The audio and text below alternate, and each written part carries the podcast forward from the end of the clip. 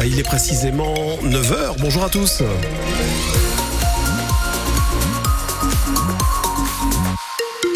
Sommes le dimanche 3 décembre. On va revenir sur la météo dans un instant. Je viens de rafraîchir un petit peu ma carte. Euh, rafraîchir, c'est le cas de le dire. Ma carte donc euh, de, de la route et euh, des accès sur la 25, sur autoroute 1 en direction de Paris, sur l'autoroute 2 en direction de la Belgique. Tout est parfait en direction de Paris aussi. Ça circule bien. S'il y a un souci, vous nous passez un coup de fil. Louise Forbin, donc on va s'intéresser à cette météo de ce dimanche 3 décembre et c'est donc de la fraîcheur. De la fraîcheur et un temps couvert Hein, et toujours attention aux pluies verglaçantes qui peuvent avoir lieu en fin de matinée. Et côté température, il fait 2 degrés à Berck, 0 à Malincourt et Carvin. Les policiers municipaux de Béthune recevront des armes à feu à la fin de l'année prochaine. Les Béthunois ont voté pour l'armement des policiers municipaux après un mois de consultation. Un tiers des habitants sont allés voter et c'est donc le oui qui l'a emporté avec plus de 55% des suffrages. Pour le moment, les policiers béthunois ne disposent que d'armes défensives comme une matraque ou un taser. À Béthune, la consultation publique a divisé les habitants. Flora Granchette s'est rendue au dépouillement hier à l'hôtel de ville. Favorable.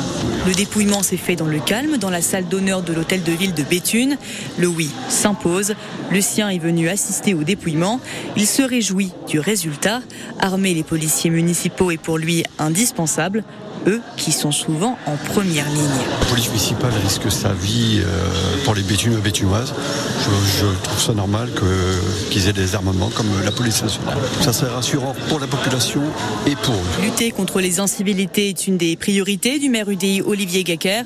Depuis 2014, il multiplie les mesures en faveur de la sécurité. Pour lui, l'armement des policiers municipaux est justifié. Je pense que c'est simplement euh, un équilibre aujourd'hui, des moyens qui sont euh, donnés à des policiers dans une société qui aujourd'hui euh, est en perte de repères, avec des actes parfois de gens qui n'ont plus rien à, perdre. Mais les habitants restent partagés.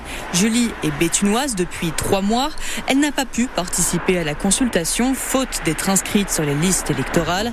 L'armement des agents municipaux l'inquiète. Bah, c'est de la police de proximité. Elle va faire quoi? Elle va tirer sur qui?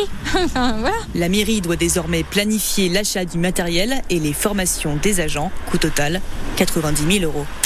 Aujourd'hui, plus de la moitié des policiers municipaux français sont équipés d'une arme à feu dite létale. Le parquet antiterroriste a été saisi après l'attaque qui a fait un mort et deux blessés hier soir à Paris. Un touriste allemand a été tué près du pont de Birakem, tout près de la tour Eiffel. Deux autres hommes ont été blessés.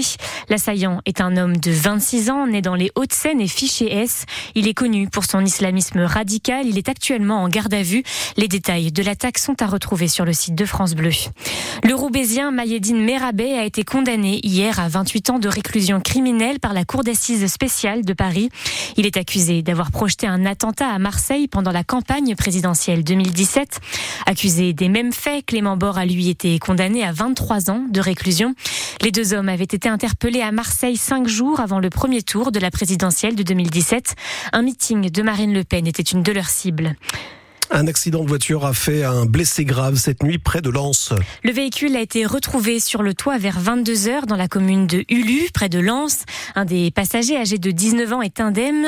Un homme de 20 ans a lui été gravement blessé. Il a été transporté jusqu'au CHU de Lille.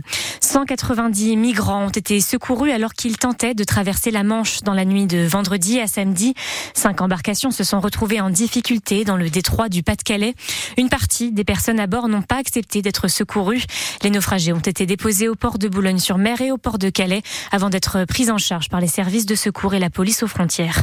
Lille accueille Metz cet après-midi. Pour la suite aujourd'hui de la 14e journée de Ligue 1, le LOSC va tenter de l'emporter face à Metz pour consolider leur quatrième place. Et un joueur est devenu essentiel dans le 11 lillois, l'international algérien Nabil Bentaleb, 28 ans, arrivé cet été en provenance d'Angers. Le milieu de terrain qui a grandi à Oisem est aujourd'hui un élément incontournable du jeu nordiste, Sylvain Charlet. Arrivé à Lille dans les derniers jours du mercato, Nabil Bentaleb vient d'enchaîner cinq titularisations en Ligue 1 après avoir disputé ses premières minutes avec le LOSC face à Montpellier le 3 septembre et après avoir soigné une blessure au mollet. Associé à Benjamin André devant la défense lilloise, Nabil Bentaleb était l'une des priorités de l'entraîneur portugais Paulo Fonseca durant l'intersaison. Nabil est un joueur très très intelligent. Euh, il a compris vite qu'est-ce que nous voulons pour cette position émotions. Un constat partagé par l'attaquant canadien Jonathan David. Jusqu'à présent, tous les matchs qu'il a joué, il a été très fort, très important pour nous. Il amène beaucoup euh, sur le plan physique, tactique et technique. Et par rapport à Benjamin, je pense que Juste euh, son apport, il aime beaucoup plus euh, faire des transversales, changer le jeu beaucoup plus que, que Benjamin qui est plus euh, récupérateur et passe courte. En quelques semaines, Nabil Bentaleb s'est rendu indispensable dans l'entrejeu des Dogs. L'international algérien pourrait donc cruellement manquer au LOSC en janvier prochain s'il est amené à disputer la Coupe d'Afrique des Nations avec sa sélection en Côte d'Ivoire. Lille-Metz, c'est à suivre dès 16h30 sur France Bleu Nord avec Adrien Bray. Coup d'envoi du match à 17h. Et la France, c'est dans le groupe D de l'Euro 2024 de football. Le tirage au sort a eu lieu hier à Hambourg. Les Bleus rencontreront les Pays-Bas, l'Autriche et un barragiste dont on ne connaîtra l'identité qu'en mars. Cela pourrait être la Pologne, l'Estonie ou encore la Finlande. L'Euro 2024 se déroulera en juin et juillet prochain en Allemagne.